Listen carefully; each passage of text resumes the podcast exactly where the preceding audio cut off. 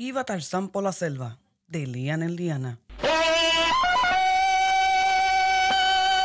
Cuando de repente chocó contra un árbol y mientras caía rebotando por las ramas, se arrancó un brazo, se saltó un ojo, se cortó brazos, sus partes más apreciadas. A los 10 minutos de estar tendido en el pie de aquel dicho árbol, aparecieron los paramédicos de reserva.